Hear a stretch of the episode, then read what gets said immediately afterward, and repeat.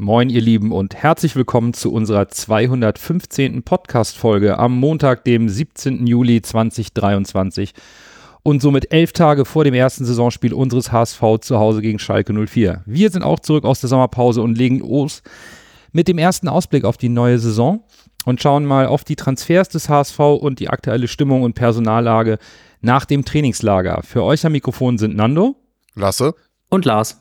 Wir sind euer Volksparkgeflüster. Schön, dass ihr dabei seid. Moin, moin, Hamburg, meine Perle. Ich mag dich so derbe gerne. Deine Menschen, dein Geklön, so wunderschön. Moin, moin, moin, moin, Hamburg, deine Straßen. Ordentlich Wasser, was ein Hafen. Und in hundert Jahren werde ich Jetzt habt ihr gar nicht Bürgers Stimme gehört und solltet ihr ihn vermissen, müsst ihr euch keine Sorgen machen. Der weilt im Urlaub und lässt euch allen liebe Grüße ausrichten und ist nächste Woche wieder da. Und vorab wollen wir mit einer kleinen Info oder einem kleinen Aufruf zum Mitmachen starten. Unser Kicktipp-Spiel wird wieder eröffnet unter www.kicktipp.de slash Volksparkgeflüster mit UE. Und da könnt ihr wie in den letzten Jahren gegeneinander tippen und der oder die Gewinnerin in der Hinrunde sowie der oder die Gesamtsiegerin können dann an der jeweiligen Podcast-Folge zum Ende der Hinrunde und zum Saisonabschluss teilnehmen. Also meldet euch an, macht mit, viel Erfolg. Der Link, der ist auch in den Show Notes. Und jetzt schauen wir uns die neuen Spieler des HSV an. Das macht ja immer am meisten Spaß im Sommer, wenn es neue Spieler gibt, neue Stars, neue Hoffnungsträger. Und wir beginnen mit dem Transfer von Immanuel Ferrei, den wir auch in unserer letzten Folge schon angesprochen haben, da wir uns sicher waren, dass er kommt. Der HSV hat Ferrei per Ausstiegsklausel von Braunschweig verpflichtet. Man spricht so von einer Ablösesumme in Höhe von 750.000 Euro. Er hat einen Vertrag bis 2027 unterzeichnet. Er ist die neue Nummer 10. Und unter diesen Rahmenbedingungen, Lars, ist das schon ein Top-Transfer. Absolut. Ich ähm, hatte mir den Transfer von, von Emanuel Ferrei gewünscht, definitiv, weil ich der, der festen Überzeugung bin, dass wir damit einen Spieler verpflichten konnten, der in jedem Zweitligaspiel und gegen jeden Zweitliga-Gegner ein absoluter Unterschiedsspieler sein kann. Der ähm, sehr, sehr, sehr ballsicher ist, der unserer Offensive eine, eine, eine Tiefe geben wird oder auch, auch, auch Möglichkeiten eröffnen wird, die wir sonst vorher im Kader so wahrscheinlich nicht hatten. Und so einen Spieler fest zu verpflichten für eine lange Laufzeit und einem äh, eine, eine Transferablöse von wirklich unter einer Million, ähm, so wie das kolportiert ist, ähm, wunderbarer Transfer, ganz toll, freue ich mich sehr drauf. Ja, ich habe mir als Stichwort auch aufgeschrieben, unser aller Wunschtransfer. Ich glaube, da lüge ich nicht, wenn ich das hier so äh, kundgebe. Tatsächlich, ja, das ist ein absoluter Stil in meinen Augen. 750.000 Euro ist natürlich für den HSV viel Geld als äh, Zweitligist, aber gemessen an dem Potenzial, was dieser Spieler hat, ist das, äh, ist das ein super Schnapper. Ein richtig guter Transfer. Ist in meinen Augen vielleicht an Popular Opinion äh, auch ein Update zu Kittel. ich finde, äh, Ferrei ist quasi so ein bisschen tatsächlich, es gibt viele Parallelen, aber er ist halt noch dieser quasi der Sonny Kittel in jung und er ist auch im Antritt ein bisschen schneller und in meinen Augen hat er sogar noch ein bisschen mehr Torgefahr als Kittel. Und äh, der, ich glaube, der wird perfekt reinpassen in das System. Und man hat da jetzt sogar schon in den äh, Testspielen, wo er gespielt hat, schon im Ansatz gesehen, was er kann. Und wenn er sich da sogar noch steigern kann, also es ist schon ein richtig guter Transfer. Also bin ich sehr zufrieden mit. Auch äh, er kommt auch sehr sympathisch rüber, finde ich, wenn man ihn so sprechen hört in den Interviews. Äh, ist, glaube ich, so ein kleines Schlitzohr tatsächlich. Äh, und äh, ja, also ich bin komplett zufrieden mit diesem Transfer, muss ich sagen. Ich bin da sehr glücklich drüber. Natürlich, und auch das hatten wir in der letzten Folge zum Thema Ferrari gesagt, er muss natürlich auch unter Beweis stellen, dass er seine Leistung aus Braunschweig unter den Gegebenheiten beim HSV wiederholen kann, vielleicht sogar drauflegen kann. Auch da müssen wir natürlich ein bisschen Geduld haben. Er wird jetzt nicht leicht, glaube ich, das ganze Spiel an sich reißen. Da muss man auch ein bisschen die Erwartungshaltung realistisch halten. Aber was ihr gesagt habt, das deckt sich auch mit dem, was Bürger ein bisschen geliefert hat. Der hat sich ein bisschen reingearbeitet in die Statistiken und wir haben mit Feray wirklich einen Spieler erhalten, der in der letzten Saison seine Torchancen sehr gut genutzt hat und seine Stärken in diesen progressiven Läufen, also Läufen, bei denen man mit langsamem Tempo beginnt und das dann bis zum Ende des Laufs richtig steigert und diese progressiven Pässe, mit denen man den Ball maßgeblich näher zum gegnerischen Tor bringt und auch eine gewisse Distanz mit dem Pass überbrückt. Da hat er seine Stärken, da ist er richtig gut gewesen letztes Jahr. Dazu ist er beim Gegenpressing sehr, sehr stark gewesen, nahezu drei Balleroberungen pro Spiel in der letzten Saison bei einer Mannschaft wie Eintracht Braunschweig, die eigentlich nicht so auf Gegenpressing gesetzt hat. Das ist natürlich etwas, da bekommen wir sicherlich ein Stück weit ein weiteres Element im Offensivspiel.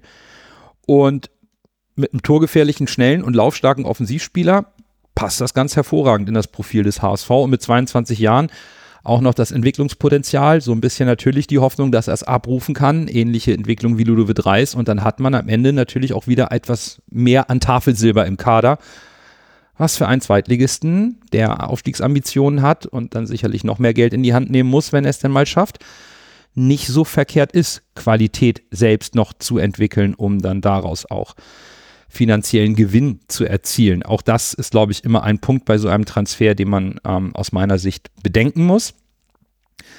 Und dann können wir eigentlich auch schon zum zweiten Neuzugang übergehen und der ist innerhalb der Fangemeinde auch sehr positiv aufgenommen worden. Ich denke auch insbesondere aufgrund der ja, emotionalen Hintergrundgeschichte. Es geht um Levin Öztun Ali, dem Enkel von uns Uwe, der kommt zurück zum HSV ablösefrei von Union Berlin, hat bis 2026 unterzeichnet und bringt natürlich jede Menge Erfahrung mit. Lasse, du warst emotional berührt, man konnte es an deinem Tweet zur Verpflichtung herauslesen. Wie sieht es denn mit der sportlichen Einschätzung aus?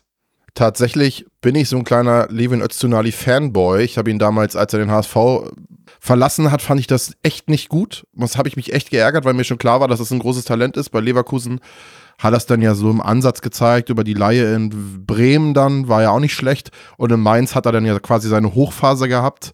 Da fand ich ihn sehr stark tatsächlich. Da ist er so ein richtiger offensiver Allrounder mit guter Dynamik und gutem Körper wenn der mal in offensiven Zweikampf geht, setzt er sich oft durch, weil er halt nicht so ein Hämpfling ist, sondern man sieht das ja auch. Es ist schon, schon der hat, da ist schon ein bisschen was auf, auf den Rippen, mehr als bei anderen Spielern, aber trotzdem hat er diese Dynamik und diese, diese, diese Kraft, mit der er sich durchsetzen kann. Also ein richtiger Athlet, sag ich mal. Äh, und ich finde ihn persönlich tatsächlich, äh, so auf Neudeutsch gesagt, underrated. Ich finde, das ist ein richtig guter Fußballer.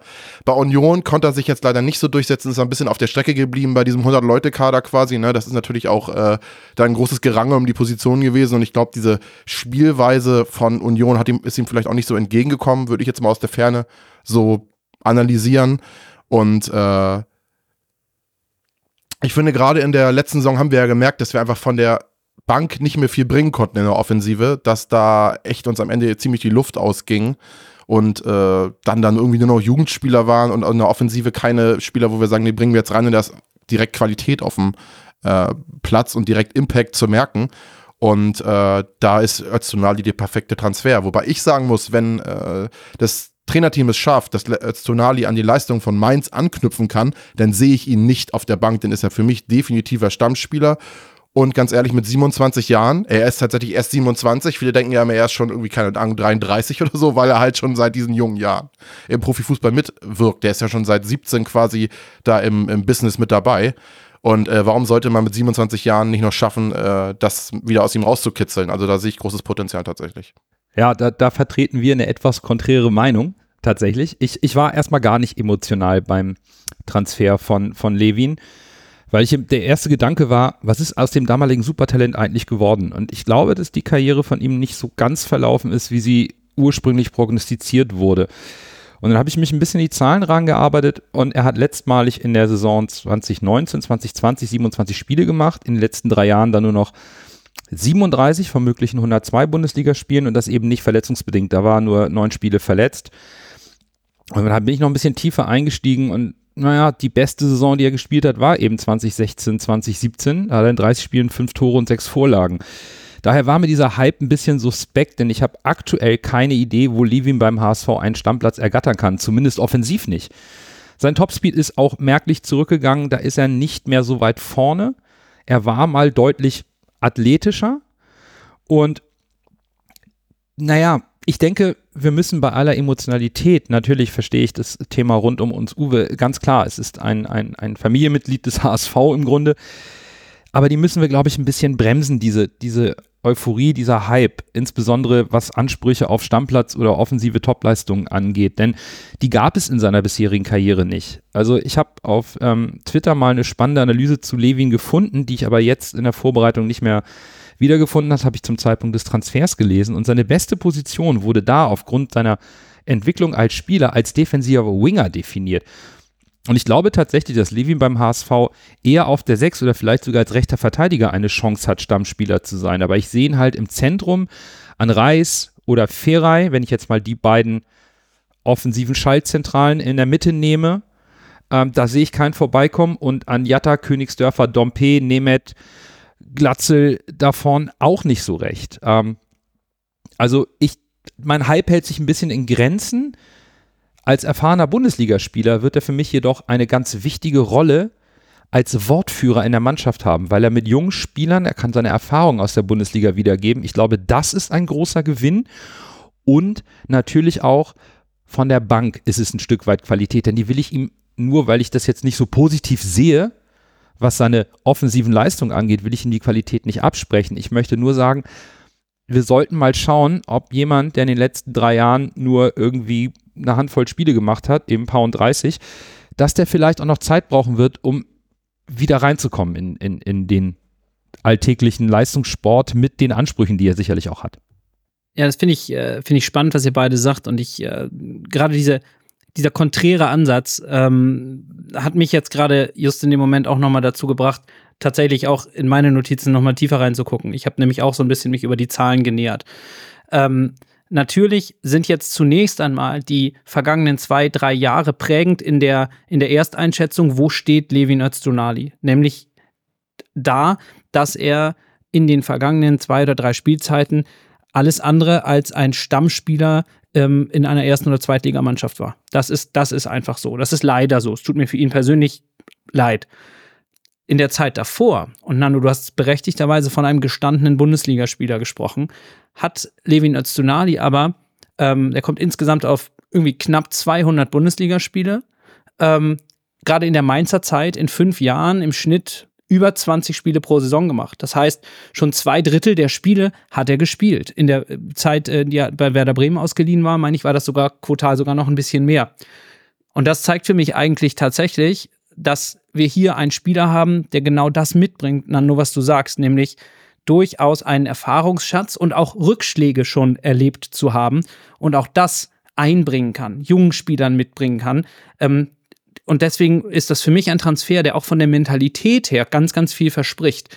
Die Mentalität von Tim Walter und dem HSV, man kann, man wird und man darf hinfallen, man muss aber wieder aufstehen. Das ist, könnte man sinnbildlich auch sagen, das ist so ein bisschen auch der rote Faden, der sich durch die Karriere von Löwin Ozunali zieht. Und insofern, jetzt hat er gerade gelegen, jetzt steht er halt wieder auf. Oder steigt auf, meinetwegen, mit dem HSV. Für mich, jetzt mal von der emotionalen Seite her betrachtet, war das, als die Transfermeldung kam, die kam komplett aus dem Blauen. Also die war, ich habe ich hab noch überhaupt nicht drüber nachgedacht oder auch nur irgendetwas gehört, dass die, der Spieler Levin Öztunali mit dem HSV in Verbindung gebracht wird. Und ich habe mich total gefreut.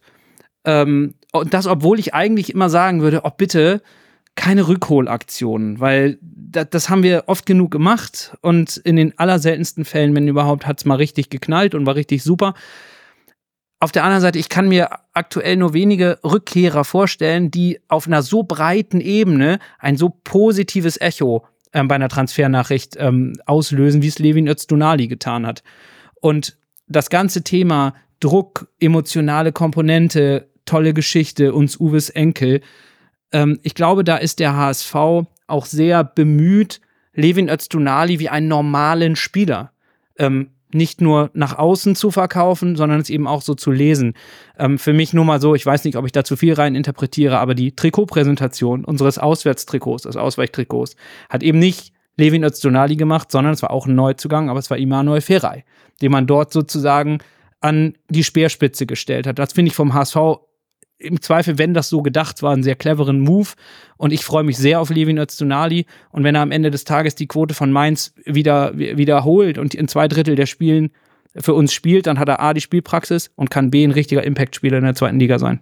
Zumal der Transfer ist ja risikoarm. Es ist ein ablösefreier Transfer. Wir haben also hier kein großes keine große Ablösesumme in die Hand genommen, sondern wir haben eine Möglichkeit genutzt, und das muss man auch positiv hervorheben, einen Spieler ablösefrei zu verpflichten, der sicherlich auch Gehaltseinbußen in Kauf genommen hat, um jetzt hier beim HSV in der zweiten Liga zu spielen. Von daher, das hält sich, glaube ich, alles in Grenzen. was das finanzielle Risiko des HSV angeht, über das man ja auch immer ein Stück weit mitsprechen muss. Daher, ich will den Transfer auch wirklich nicht negativ bewerten, nur weil ich ähm, ein bisschen auf die Euphoriebremse trete, was die, den umgehenden Impact auf den Platz angeht. Da bin ich halt einfach skeptisch. Da gehe ich diesen Hype aktuell nicht mit. Aber natürlich, wie du, wie du es gerade gesagt hast, Lars, das ist schon ein sinnvoller Transfer. Auch Lasses Argumentation, über die wir auch in der Saisonabschlussfolge gesprochen haben, dass du, wenn du am Ende durch Verletzungspech oder Sperren nichts mehr von der Bank bringen kannst, ist, ist für die Breite definitiv ein Stück mehr Qualität. Erstmal zum Gehalt. Ich glaube auch, also er kommt von Union Berlin, ist jetzt kein Isco. äh, also wird, glaube ich, wahrscheinlich auch nicht irgendwie die Welt verdient haben bei Union auch bei dem Riesenkader, die können nicht jeden Spieler irgendwie da mehrere Millionen zahlen, dann hätten die gar kein Budget mehr. Von daher kommt da, da auch nicht jetzt irgendwie von den Bayern oder von, von, von irgendeinem gehobenen Bundesligisten, also die Union Berlin ist mal mittlerweile gehobener Bundesligist. Gehaltstechnisch würde ich sie aber eher in der Mitte einordnen. Von daher ist der Sprung jetzt nicht so riesig. Von daher wird er beim HSV, denke ich, auch mal nicht äh, zu den Topverdienern gehören. Und ich glaube auch tatsächlich mittlerweile mit dieser Wandlung, auch durch Walter und Bolt und das HSV-Umfeld und ich glaube, das spielt alles so, dieser Zahnräder greifen ineinander, auch dieses, dass nicht mehr so oft gepfiffen wird. Ich glaube tatsächlich, dass die HSV-Fans das mittlerweile realistisch einschätzen können, dass man jetzt nicht erwarten kann, dass Levin Öztunali irgendwie 34 Spiele macht und da 15 Tore schießt. Ich glaube, das erwartet niemand. Ich glaube, jeder ist zufrieden, wenn er sich reinwirft, wenn er äh, vielleicht auch mal von der Bank kommt, vielleicht auch mal in, in der Startformation steht und dann seine Spiele spielt und jetzt nicht der Top-Vorlagengeber oder Top-Scorer wird, sondern einfach äh, seinen, seinen, seinen Dienst für die Mannschaft tut und dementsprechend zum Erfolg beiträgt. Also ich glaube tatsächlich, vor ein paar Jahren hätte ich da noch mehr Angst gehabt mit dem Seeler Enkel. Der Seeler Enkel schießt uns in Liga 1 und so. Aber das sehe ich momentan gar nicht. Klar, die Leute freuen sich, weil es natürlich auch eine wholesome Story ist. Äh, und alle Freunde hoffen natürlich auf dieses, äh, dieses, dieses Happy End, was eigentlich dann fast schönerlich sein könnte. Wir wollen jetzt nicht zu sehr hier äh, zu sehr ist, zum Romantisieren, aber äh, ich glaube insgesamt, äh, mittlerweile ist die Lage des HSV schon so, auch bei in der Fangemeinschaft, dass die Leute die Lage auch, glaube ich, schon realistisch einschätzen können, was wir von ihm erwarten können und was nicht.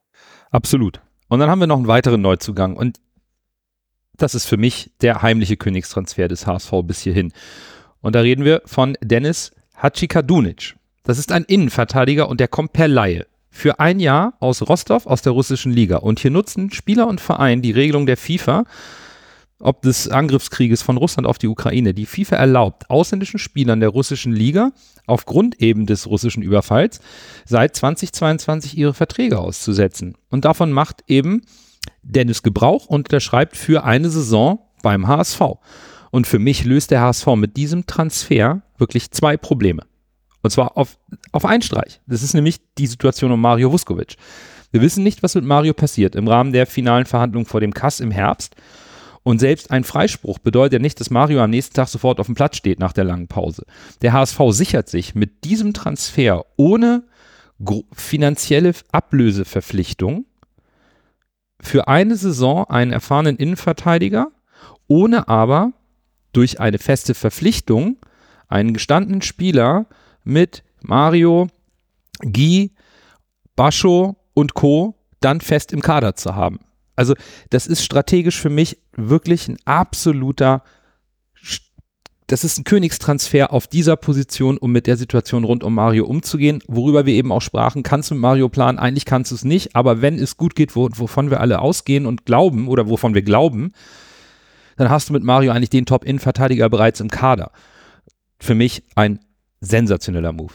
Glauben, rechnen, ähm, tue ich bei Mario mit gar nichts mehr nach der, nach der, ähm, nach der Entwicklung und nach all dem, was wir da erlebt haben. Ähm, aber ich glaube, was uns alle eint, ist definitiv die Hoffnung, dass wir Mario Vuskovic ähm, alsbald wieder, wieder spielberechtigt bekommen. Ähm, und dann so, dass der Fall ist, wird man eben, du hast es gesagt, sehen müssen, wie lange es dauert, ähm, bis Mario wieder in der Lage ist, die Wettkampfhärte äh, in, in der zweiten Liga an den Tag zu legen.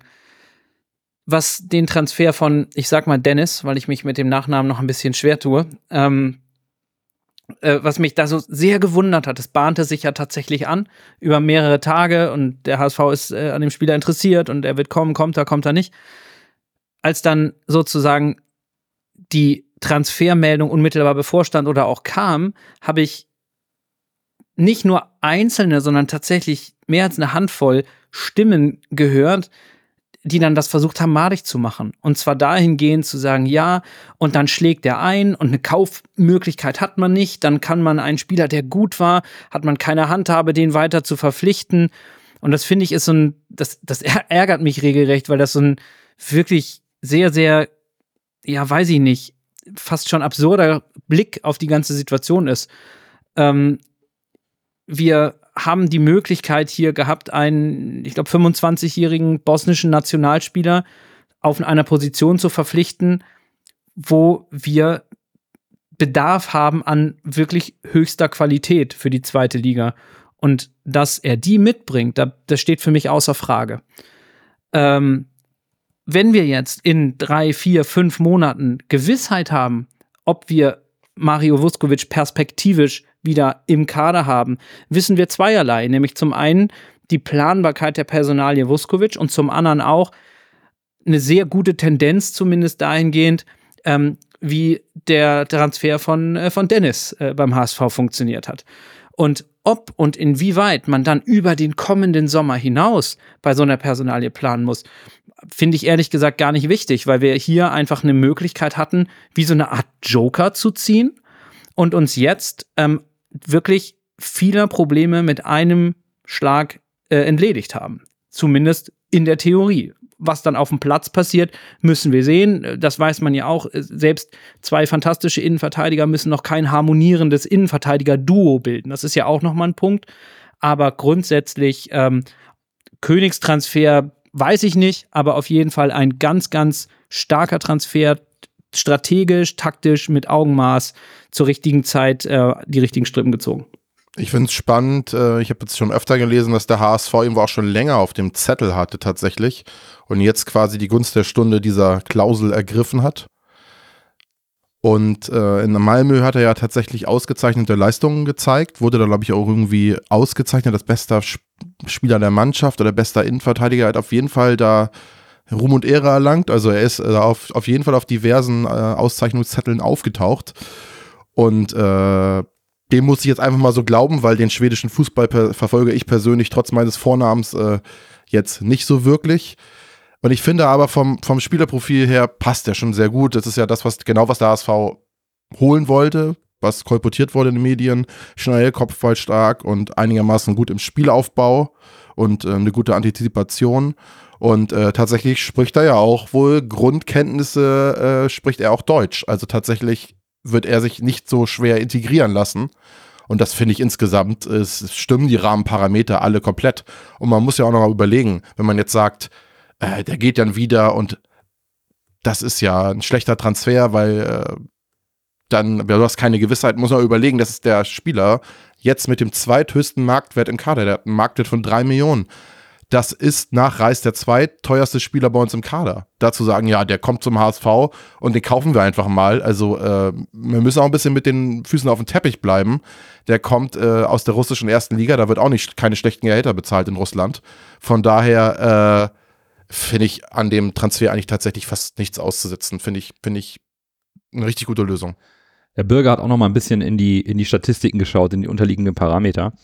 Und ähm, hat jetzt mal nur die Zahlen aus Mallorca genommen. 72 Prozent gewonnene defensive Duelle. Er kann offensiv Verteidigung, hat diverse Balleroberungen im Gegenpressing, also wenn die Abwehr hoch steht. Und das ist genau das, was wir auch in der Saisonabschlussanalyse besprochen haben, was uns defensiv durch den Wegfall, Wegfall von Mario Vuskovic ein wenig fehlte. Dieses Antizipieren von gegnerischen Angriffen und vorher schon proaktiv in die defensive Attacke zu gehen, um da Bälle abzufangen. Das ist das, was uns fehlte, wodurch wir auch defensiv ähm, mehr hinterherlaufen mussten. Und da sehe ich natürlich durch diesen Transfer die Chance zurück zu dieser defensiven Stabilität zu kommen, wo eben bei Jonas David ein bisschen noch die Erfahrung fehlte. Und Haji Kadunic wird sicherlich, wenn er die Leistung bringt, neben Bascho verteidigen. Das ist für mich schon der Transfer, der den Stammspieler in der Innenverteidigung neben unserem Kapitän geben soll. Bei Giramusch war ich mir halt noch nicht sicher. Der wäre schon eher ein Herausforderer für Jonas David gewesen, der ja irgendwo der Stammplatzinhaber ist. Jetzt denke ich schon, dass das ein klarer Hinweis ist, dass der HSV nicht nur Remusch geholt hat, sondern eben jetzt auch noch mit Hachi Kadunic eingeholt hat, weil man der Meinung ist, hier noch ein Stück weit mehr Qualität zu brauchen. Und das kann ich für eine grundsolide, stabile, gute Abwehr nur befürworten an dieser Stelle. Und wir haben natürlich auch noch Abgänge zu verzeichnen, über die wir noch sprechen müssen oder in Summe über den Kader. Sonny Kittels Vertrag wurde nicht verlängert. Über seinen Nachfolger, über die neue Nummer 10, über Emanuel Ferrei haben wir ja schon gesprochen.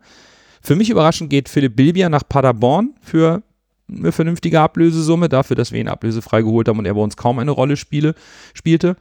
Maxi Rohr bleibt ebenfalls in Paderborn, da hat äh, Paderborn die äh, Aus, ähm, na, Ablöseklausel gezogen. Robin Meissner hat keine Zukunft beim HSV und wechselt zu Dynamo Dresden. Marco Johansson soll den Verein verlassen. Aktuell, laut Transfermarkt, sind es 31 Spieler, die zum Profikader gezählt werden, also ein recht großer Kader. Der HSV wird aus meiner Einschätzung bestimmt noch einen Innenverteidiger abgeben. Da denke ich immer so ein bisschen immer noch an Ambrosius aus diversen Gründen.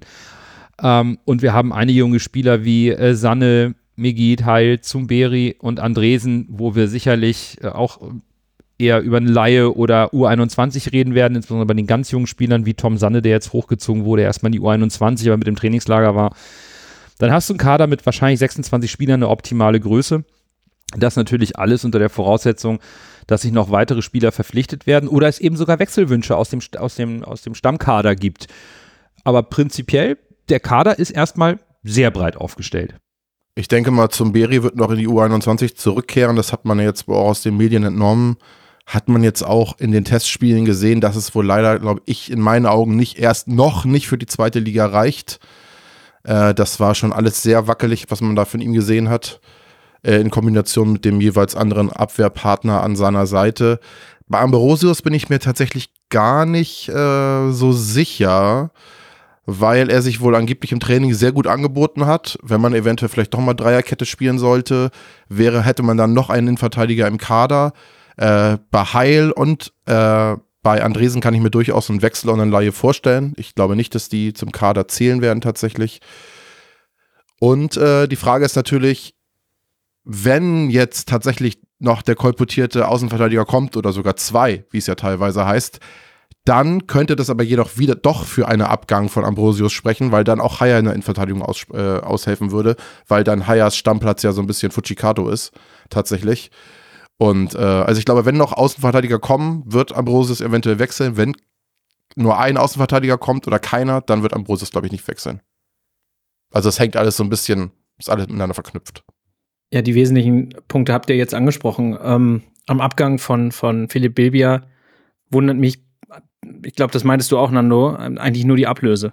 Ähm, denn dass er in der vergangenen Saison nicht ähm, so uns äh, die Einsatzminuten bei uns hatte, wie er sich das auch vorgestellt hat, ähm, sicherlich auch verletzungsbedingt. Das ist, ist logisch und er ist, äh, wird, wäre auch in der kommenden Saison bei uns sicherlich über die Rolle des Ergänzungsspielers in dem Kader nicht hinausgekommen. Und insofern, ich kann das ähm, aus Sicht des, des, des, des Spielers sehr gut nachvollziehen, den Wechsel. Erst recht, ähm, wenn er bei seinem neuen Verein in Paderborn die Perspektive aufgezeigt bekommen hat, äh, Stammspieler sein zu können oder zumindest äh, nah dran zu sein ähm, dann, dann ist das sogar sehr ähnlich äh, wie mit Maxi Rohr, äh, dem ich als Kaderbestandteil beim HSV eigentlich eine ähnliche Rolle zugeschrieben hätte.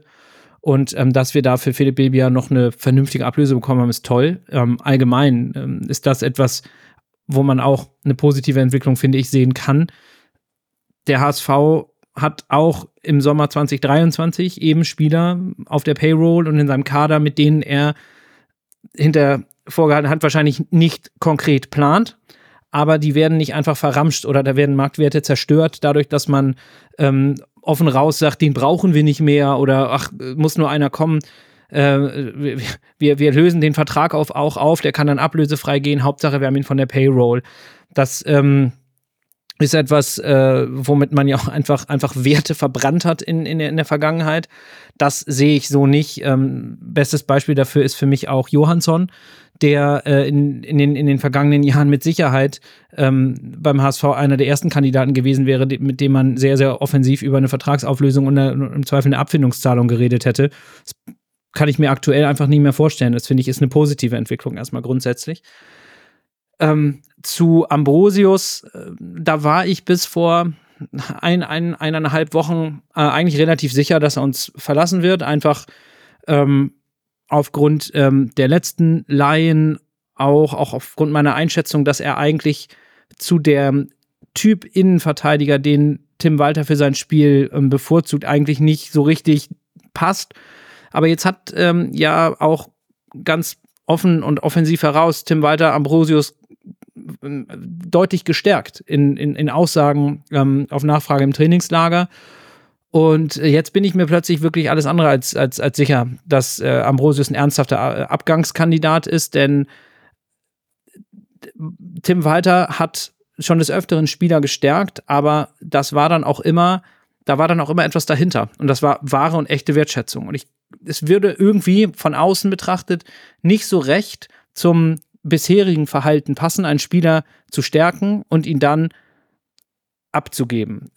Wir wissen alle nicht, was gesprochen wird. Wir wissen auch alle nicht, ähm, ob es da gegebenenfalls konkret Gespräche gibt, wie offen und klar man kommuniziert. Ähm, vielleicht gehört das eben auch nur zu der eben von mir positiv ähm, genannten neuen Art und Weise zu kommunizieren, nämlich eben die eigenen Spieler tendenziell eher stark zu reden, als sie, als, äh, als sie zu verbrennen öffentlich. Ähm, das bleibt für mich abzuwarten. Ich per se kann mir eigentlich nicht groß vorstellen, dass ähm, Ambrosius beim HSV in der kommenden Saison viele, Einsatz, viele Einsatzzeit, viele Minuten bekommt und insofern mit den Transfers jetzt auch in der Zentrale, in der Abwehr mit einem Mohaya, der da auch spielen kann, sehe ich Ambrosius so ein bisschen wie das dritte Rad am Wagen. Ja, ich würde gern nochmal auf auf diese Transfergerüchte rund um die Außenverteidiger eingehen, denn ähm, ich habe äh, in der Kaderanalyse, die wir gemacht haben vor unserer Sommerpause, den Standpunkt vertreten, dass es insbesondere auf der rechten Verteidigerposition für mich einfach zwei Möglichkeiten gibt. Entweder holt man eine Neuverpflichtung, wenn man eben nicht daran glaubt, dass ein vor einem Jahr verpflichteter 18-jähriger Michael Broncis das liefern kann, oder man schenkt ihm mal das Vertrauen. Und ähm, er hat jetzt ein Jahr Zeit gehabt, sich zu akklimatisieren. Und aus meiner Sicht muss jede gute Mannschaft, und diesen Anspruch hat ja der HSV, dass man eine gute Mannschaft ist, in der Lage sein, auch einen jungen Spieler zu entwickeln und ihm die Sicherheit zu geben, dass er auf dem Platz wachsen kann. Daher wäre ich gar nicht böse, wenn wir erstmal keinen rechten Verteidiger verpflichten und zum einem Mikkel Broncis seine Chance geben. Weil wir können nicht immer auch nach Jugendspielern rufen und sagen, wir müssen auf unsere Jugend setzen oder auf junge Spieler und diese dann ähm, nicht die Chance geben, sich mal zu zeigen.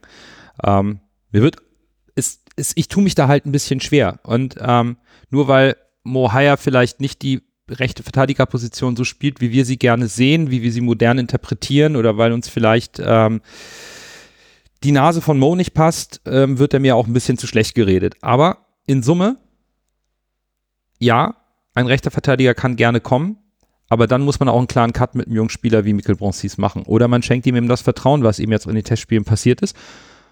Und muss als Mannschaft das vielleicht auch mal tragen, dass ein junger Spieler sich entwickeln kann. Denn auf der linken Verteidigerposition werden wir es ja wahrscheinlich machen. Da hat sich mit Nicolas Oliveira Kisilowski jemand aus der zweiten Reihe, aus der Jugend, angeboten und wird jetzt wohl diese Backup-Rolle hinter Miro Murheim einnehmen und hat sich das verdient. Und das gleiche gilt ja auch ein bisschen für Elijah Kran. Es gibt Gerüchte um einen weiteren Sechser wie El Fadli. Aber wir haben doch auch Elijah Kran im Kader und auch der soll ja seine Minuten bekommen. Oder man muss die Spieler eben verleihen. Aber wir können halt, glaube ich, und diesen Anspruch sollten wir an den HSV nicht haben, trotz des Darlehens von Kühne, dass wir jetzt anfangen, jede Position doppelt zu besetzen und die Gehaltsstruktur in unermessliche Höhen zu schießen. Sondern wir haben ja auch noch diverse Spieler mit Stammspielerambitionen wie Nemeth, Benes, Königsdörfer. In der Innenverteidigung haben wir jetzt eine, eine Tiefe. Dann haben wir Öztun Ali und Feray. Das ist schon ein ordentlicher Schluck mehr in der Flasche als in der letzten Saison. Von daher, ich bin momentan sogar sehr zufrieden, dass der HSV mit sehr geringen finanziellen Mitteln am Kader arbeitet und ganz gezielt Spieler verpflichtet, auch wenn man vielleicht ein bisschen mehr auf der hohen Kante hat. Aber dann lass das Geld da oder investier es in Steine und nicht in Beine. Auch diesen Fehler haben wir beim HSV viele Jahre gesehen. Wenn Geld da war, wurde in Namen investiert. Jetzt scheint es mir weiterhin so, dass unter dieser sportlichen Führung in Spieler investiert wird, die der Theorie nach zur Spielphilosophie, zum Kader, zum HSV passen Und wir dürfen auch nicht vergessen, das Transferfenster schließt ja nicht am 28.07., wenn wir gegen Schalke spielen. Die Bundesligisten fangen jetzt erst an, Transfers zu machen. Das heißt, der Markt kommt jetzt noch in Bewegung. Der ist bis Ende August oder bis zum 1.9. offen. Da können also noch Steine fallen, sodass der HSV vielleicht viel später noch eine Gelegenheit bekommt, einen richtig guten Spieler zu verpflichten. Ich sehe es überhaupt nicht kritisch, wenn der HSV jetzt erstmal weiterhin mit Augenmaß schaut, ob ich noch, ob Transfers noch notwendig sind, akut, oder vielleicht sogar eher wartet, ob sich noch eine Chance ergibt, wirklich noch einen Trumpf zu ziehen. Und in der Zeit mal schauen, ob vielleicht nicht einer der jungen Spieler überraschen kann und dann doch eine Stammspielerrolle einnimmt, wo man sagt, alles klar, dann setzen wir auf den. Das, damit wäre ich total einverstanden, um auch das Thema ein bisschen ähm, Transfergerüchte mal aufzunehmen.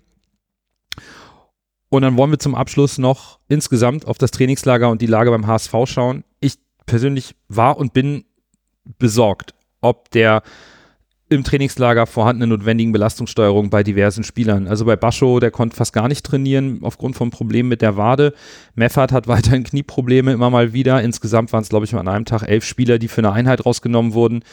Anzi Suhonen bleibt irgendwie der Pechvogel beim HSV, der hat sich das linke Wadenbein angebrochen. Guy Ramusch laboriert noch an der Schulterverletzung und wird noch ein paar Wochen brauchen. Nemeth und Benes sind wieder voll drin. Wie fällt denn so euer Fazit rund um das Trainingslager und den Eindrücken und Stimmen von Trainer und Mannschaft aus?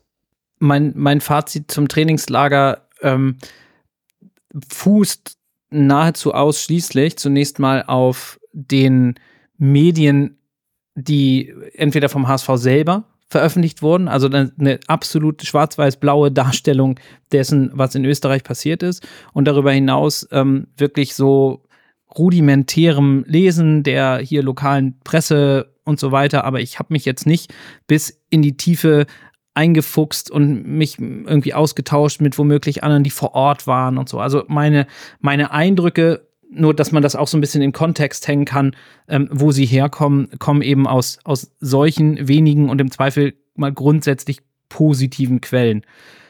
Die Stimmung, die ich so vernehme oder die ich vernommen habe, ist erstmal grundpositiv. Was kolportiert wird, ist eine Vorfreude auf die neue Saison. Das kann man jetzt sagen, ist ja erstmal grundsätzlich selbstverständlich, aber ähm, Bilder zu sehen, wie ein Ludovic Reis von einer Länderspielreise zur Mannschaft zurückkommt und wirklich geherzt wird, so ein bisschen der verlorene Sohn kehrt nach Hause zurück. Das ist einfach schön zu sehen und ähm, das ist dann vielleicht auch ein bisschen kitschig und dem einen oder anderen vielleicht ein bisschen drüber, aber mein blau-weiß-schwarzes Herz macht einen kleinen Purzelbaum, wenn ich so etwas sehe. Das ist das eine. Dann, du hast es angesprochen, Nando, was so gerade in der, in der Presse immer durchklang, war, wer hat heute alles wieder nicht mittrainiert? ähm, ich habe an einem Tag, und das muss dieser Tag, wo du sagst, da haben mal elf Spieler gefehlt, da muss das, äh, da habe ich noch gedacht, naja, hätte man die Frage nicht andersrum beantworten können, wer war eigentlich heute auf dem Platz und man wäre schneller fertig gewesen. Da habe ich auch erstmal gedacht, oha, ähm, aber im Ende, am Ende läuft es halt dann doch auf die wenigen Personalien hinaus, die du auch genannt hast, nämlich gerade Neffert ähm, und, und Bascho wo ich auch denke, mh, hm, das ist halt mehr als nur eine, ich sag jetzt mal, normale Belastungssteuerung. Denn dass man in dem Trainingslager, wo man im Zweifel zwei Trainingseinheiten am Tag macht, wo man auch hochintensiv trainiert, dass man da durchaus mal gezielt jemanden zu einer regenerativen Einheit in der Kabine lässt und im Zweifel sagt, wir brauchen heute auf dem Platz auch nicht 20 Spieler, sondern weil wir, keine Ahnung, was Taktisches in der, im Verschieben machen wollen, weil wir in Standardsituationen irgendwas machen wollen, reicht es uns auch heute mit 12 auf dem Platz zu stehen, dann kann es durchaus sinnvoll sein, die anderen elf regenerativ trainieren zu lassen. Also Belastungssteuerung alleine ist für mich nicht schlecht oder nicht nichts, wo, wo die Alarmglocken schrillen. Wenn aber ein Spieler ähm, wie unser Kapitän äh, wo es heißt, am vorletzten Tag des Trainingslagers, er kann mit Chance heute das erste Mal mit der Mannschaft trainieren, dann ist das alles andere als eine Belastungssteuerung im Sinne von einem vernünftigen Mix aus regenerativ und intensivem Training. Die Leistung, das ist dann so der, der dritte Schwerpunkt sozusagen, die ich aus den Trainingsspielen äh, gesehen habe, ähm, hänge ich ja grundsätzlich nicht hoch. Die hängen andere viel höher. Ähm, und da war sicherlich in nahezu allen Bereichen auch teils massiver Raum für Optimierung und Verbesserung, wenn ich das mal vorsichtig sagen darf. ich habe in der vergangenen Winterpause und auch im vergangenen Sommer ja auch hier schon ähm, gesagt, beziehungsweise in der Winterpause hier und im Sommer noch nicht hier, aber gesagt, dass ich häufig finde, dass Trainingslager, Testspiele und insbesondere die bloßen Ergebnisse völlige Muster ohne Wert sind, weil man zum einen in den seltensten Fällen weiß, in welchem exakten Stadium des Trainings der Gegner ist. Und zum anderen, jetzt komme ich mal konkret auf das Spiel gegen RB, äh, wie war das? Salzburg, Red Bull Salzburg. Gegen Red Bull Salzburg zu sprechen, eine Champions League-Mannschaft. Ähm, auch die werden nicht mehr allzu lange Zeit haben, bis ihre Saison losgeht. Also zumindest die standen nach meinem Empfinden voll im Saft. Das ist auch am Ende des Tages nicht das, ähm, wo wir den Anspruch haben sollten, auf Augenhöhe agieren zu können. Und ähm, ob es jetzt sinnvoll ist, gerade junge Spieler in Situationen zu versetzen in einem Testspiel, das habe ich auch gehört und da habe ich auch tatsächlich drüber nachgedacht, macht es Sinn, junge Spieler in so einem Testspiel wieder und wieder Situationen auszusetzen, wo sie chancenlos sind, wo man doch vielleicht auch sagen könnte, wir geben solchen Spielern Spielpraxis und führen sie ran und holen ihnen sozusagen ein positives Gefühl. Ich kann den Punkt verstehen. Auf der anderen Seite ähm, glaube ich, dass auch ein 17-jähriger und ein 18-jähriger Nachwuchsspieler Bock hat, wenn er Profi-Ambitionen hat, sich mit den Besten zu messen. Und zwar immer. Und wenn ein 17-Jähriger aus der eigenen Jugend die Möglichkeit hat, gegen einen Champions League-Akteur zu spielen, dann glaube ich daran, dass das für ihn etwas Besonderes ist und dass er da Bock zu hat. Und dass er nicht ähm, am, am Abend äh, schlecht gelaunt oder mit, mit Tränen in den Augen ins Bett geht, weil er sagt, ich war so schlecht. Da gehört es dann viel dazu, auch psychologisch des Trainers, wie man das Ganze aufhängt, wie man es in den Kontext setzt, will sagen, die, die Trainingslagerleistungen der Spiele, die sind mir aktuell tatsächlich noch fast egal. Und insofern, wir haben das eine Spiel noch gegen die Rangers am kommenden Samstag, was dann so ein bisschen tatsächlich ja das Abschlussspiel ist, wo ich dann auch eigentlich erwarte, dass man die größten Rückschlüsse auf das äh, ziehen kann, was uns dann gegen Schalke ver vermutlich ähm, geboten wird. Sowas wie, wie besetzen wir den rechten Verteidigerposten etc. Da glaube ich, da sind wir dann sehr nah dran an dem, was gegen Schalke kommt. Und ähm, darüber, was dann ich aus der Gesamtvorbereitung für Schalke und die Saison erwarte, da gebt mir mal noch eine Woche. Ja, die drei Punkte, die ihr genannt habt, äh, die habe ich mir auch aufgeschrieben. Ich bin insgesamt leider eher bei Nando. Ich finde, von der Kaderzusammenstellung her hat der HSV quasi alles richtig gemacht, bis auf die Außenverteidigerposition, da komme ich gleich noch zu. Äh, aber es ist natürlich, elf ausfallende Spieler ist schon eine Ansage, ne? Das ist schon echt krass. Da kommt echt viel Negatives zusammen. Und momentan würde sich die Abwehr nach aktuellem Stand ja quasi selbst aufstellen. Und Zomberi wird nicht für gut genug befunden, soll jetzt in die U21 zurück. Von daher muss man hoffen, dass Schoner, der noch gar nicht mittrainiert hat, bis Schalke wieder spielfit wird und fit wird, hat sich Kadunic wird ges gesetzt sein. Und dann haben wir noch die beiden Außenverteidigerpositionen. Muheim hat auch nicht wirklich mittrainiert und mitgespielt in den Testspielen. Da ist mir Kisol Kisolowski tatsächlich auch sehr positiv aufgefallen. Ich, ihn, ich war ja auch beim Test in da hat er mir auch gut gefallen tatsächlich, obwohl man das natürlich zwei Tage nach äh, Trainingsbeginn, nur einen Tag, da kann man wenig drauf geben. Äh, äh der hat aber in meinen Augen, wie man es jetzt aus von der Ferne sehen kann, irgendwie scheinbar schon irgendwie einen Sprung gemacht. Trotzdem wünsche ich mir auf den Außenpositionen noch mindestens einen Neuzugang, weil ich bin da nicht ganz banando. Tatsächlich, äh, wie gesagt, links könnte ich damit leben mit Muheim und Kisilowski, weil ich den als echt mittlerweile echt ein gutes Back, einen guten Backup äh, empfinde. Ähm, Wäre schöner, wenn man da noch jemanden hätte. Und rechts, finde ich, ist ein Neuzugang unabdingbar. Ich äh, bin bei dir, dass man Mikkel Brossis die Chance geben kann und sollte. Aber stell dir mal vor, man hat da Haier und Mikkel Brossis und Mikkel Brossis verletzt sich jetzt im ersten Spiel gegen Schalke, Kreuzbandriss, keine Ahnung. Dann hast du wieder nur noch Haier. Und in meinen Augen, das klingt jetzt vielleicht hart und das liegt auch nicht daran, dass mir die Nase von Moritz Haier nicht passt. Für mich ist Moritz Haier als Rechtsverteidiger, ich will nicht sagen ungeeignet, aber das ist absolut 0,0 seine Position. Er ist gut als Innenverteidiger, er ist gut als Sechser, er ist gut als Achter, vielleicht sogar als Zehner, aber er ist kein Außenverteidiger. Und ich finde, wenn Mikkel Bronsis sich jetzt verletzen sollte und man wieder nur mit Haier da steht, dann ist das ein riesiges Risiko und das wäre eine Situation, die wir letztes Jahr noch kritisiert hätten. Von daher finde ich, ich finde sogar, es ist sogar noch wichtiger, jetzt einen Rechtsverteidiger zu holen, der ein Tempo hat, als noch ein Sechser, weil wenn du einen Außenverteidiger holst, dann rückt Haier ja wieder in die Position, wo er auch ein Backup für Meffert sein kann. Von daher ist das für mich, das ist der Transfer Nummer eins für mich tatsächlich, ein schneller Rechtsverteidiger, dann eventuell noch ein schneller Linksverteidiger. Und äh, ich bin bei euch, dass man äh, Testspielen, Testspiele sind keine Pflichtspiele, da brauchen wir uns nicht drüber streiten, das ist klar. Und äh, wie Lars auch gesagt hat, Red Bull Salzburg spielt Champions League, äh, ist nicht unsere Kragenweite. Was man aber rauslesen kann, ist, dass wir in drei Testspielen zehn Gegentore bekommen haben. Und drei Gegentore gegen einen Siebt- oder Sechstligisten aus Pferden. Klar, zwei, zwei Spiele nach dem Anfang nach dem Training.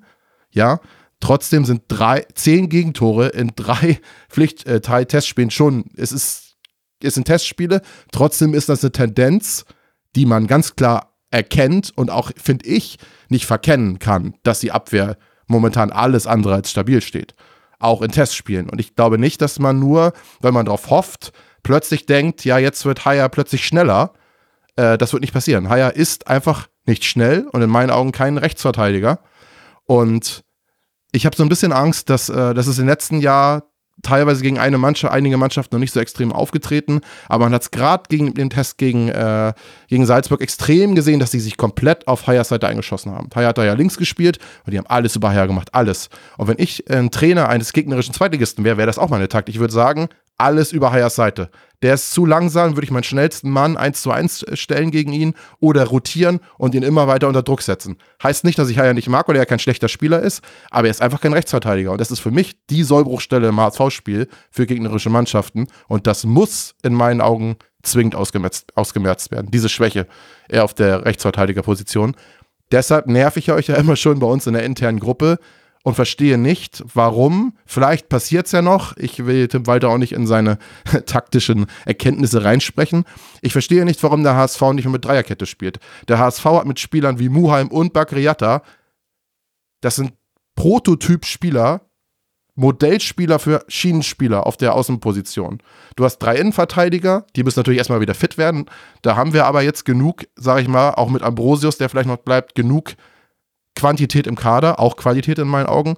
Und dann hast du halt mit Kisilowski, Muheim, Mikkel Bronsis und Jatta diese Spieler, die in meinen Augen perfekt für die Außenspieler Schienenposition geeignet wären. Und deshalb verstehe ich, genauso als Tonali, haben wir vorhin drüber gesprochen, dass der, äh, dass du ihn da auch siehst, Nando. Und deshalb verstehe ich halt einfach nicht, warum wir das beim HSV auch in den Testspielen quasi nie sehen. Vielleicht kommt es noch, aber in meinen Augen ist das ein taktisches Mittel, was wir irgendwie verschenken, weil der Kader, wenn du ihn von oben betrachtest, ist für mich perfekt für einen 352 oder 361, wie du es nennen möchtest, äh, ausgelegt. Und deshalb finde ich irgendwie, das wäre eine Möglichkeit, wenn Tim Walter sagt, er möchte unbedingt im 4-3-3 spielen, müssen in meinen Augen noch mindestens oder ein, eins oder zwei schnelle Außenverteidiger kommen. Wenn er sagt nein, er braucht, er sieht das nicht, dann fände ich das 3-5-2 als bessere Wahl, gerade wegen den Spielern, die wir im Kader haben. War jetzt viel Input, aber das ist so mein Gedanke und ich habe so ein bisschen Angst, dass durch diesen verletzten Stand, wir haben halt die auf der einen Seite sehe ich, ist eigentlich als Vorteil gegen Schalke und Hertha früh zu spielen, weil die natürlich auch viel im Umbruch sind und noch nicht so starke Kader haben. Aber es kann natürlich auch jetzt durch diese verletzten Situationen und so uns auch richtig um die Ohren fliegen. Also Murheim ist zum Beispiel nicht schneller als Haier. Ähm, also so langsam ist Haier nicht. Wir haben nicht Top-Speed-Außenverteidiger.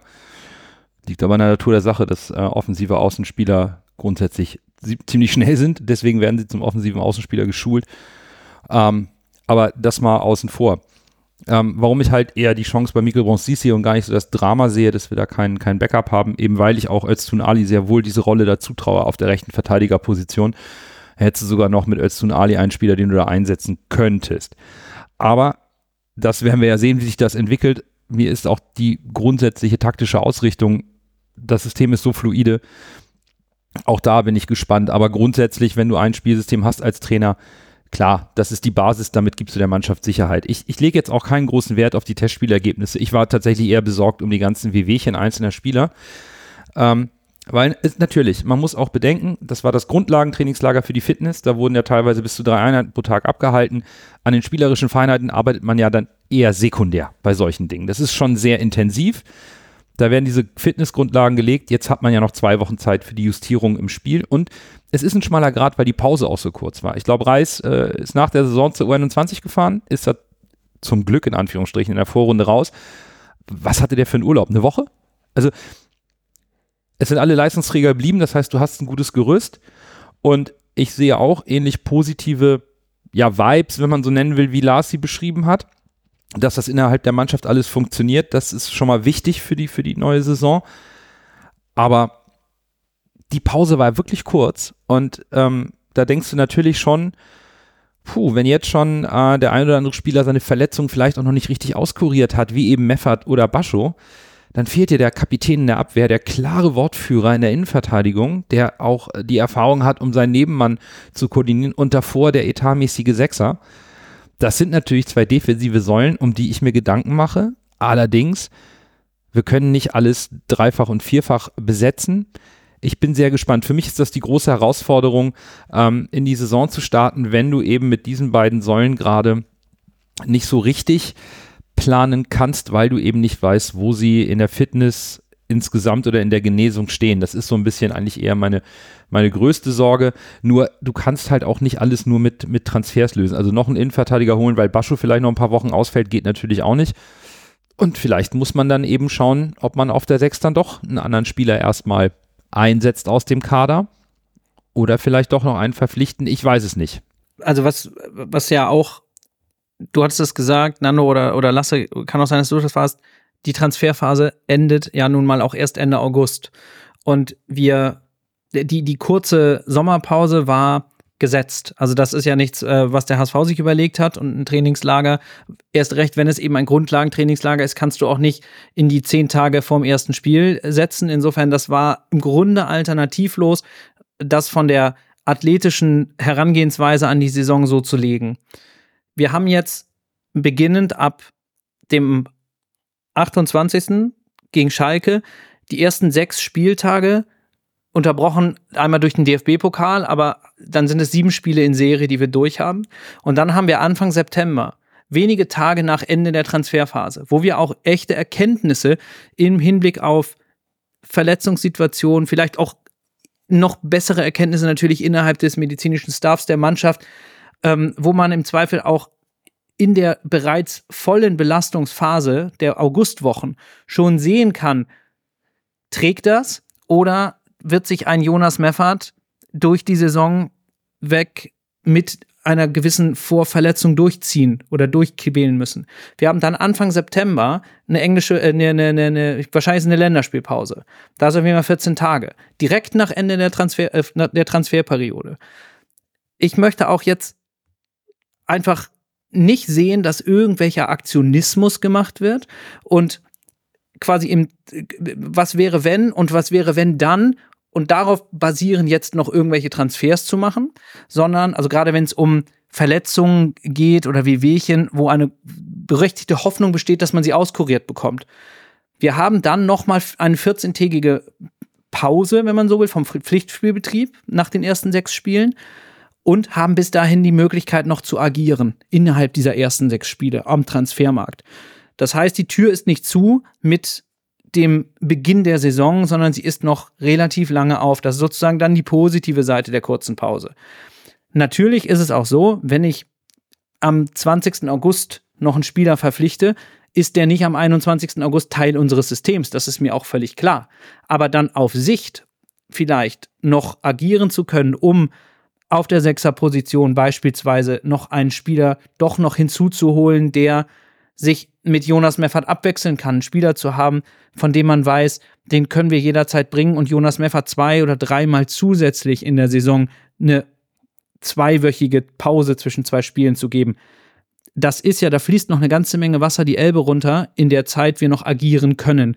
Und ich habe das Vertrauen in unsere sportliche Leitung, dass da auch in Abstimmung mit dem medizinischen Staff und den Spielern und dem Trainer, dass all solche Themen dauerhaft beleuchtet werden. Und es muss, es ist schön, Spieler zum Saisonbeginn zu haben, aber ich glaube auch, dass ja, Ergebnisse sind wichtig. Ab, ab Spieltag 1, 100 Pro, erst recht mit dem Programm aber es wird sicherlich ganz, ganz genau hingeguckt und ich bin fast felsenfest davon überzeugt, dass wir im Zweifel im August noch Bewegung sehen, auch wenn in der Bundesliga dann noch mehr Bewegung dazukommt und so weiter und wir dann im Zweifel auch noch etwas an Lücke schließen, die wir dann besser antizipieren oder greifen können als jetzt. Und dann lassen wir jetzt mal für eine Woche noch viel Wasser die Elbe runterfließen und beenden unsere kurze Folge nach unserer Sommerpause. Vielen Dank, dass ihr wieder reingeschaltet habt. Wir hören uns dann nächste Woche wieder. Da schauen wir dann auf das erste Spiel der neuen Saison gegen Schalke, werden auch nochmal einen Blick auf die Konkurrenz werfen, unsere Tabellenprognosen abgeben und natürlich auch unsere Spendenaktion für die neue Saison vorstellen. In diesem Sinne, bis dahin, bleibt gesund und Nur der HSV.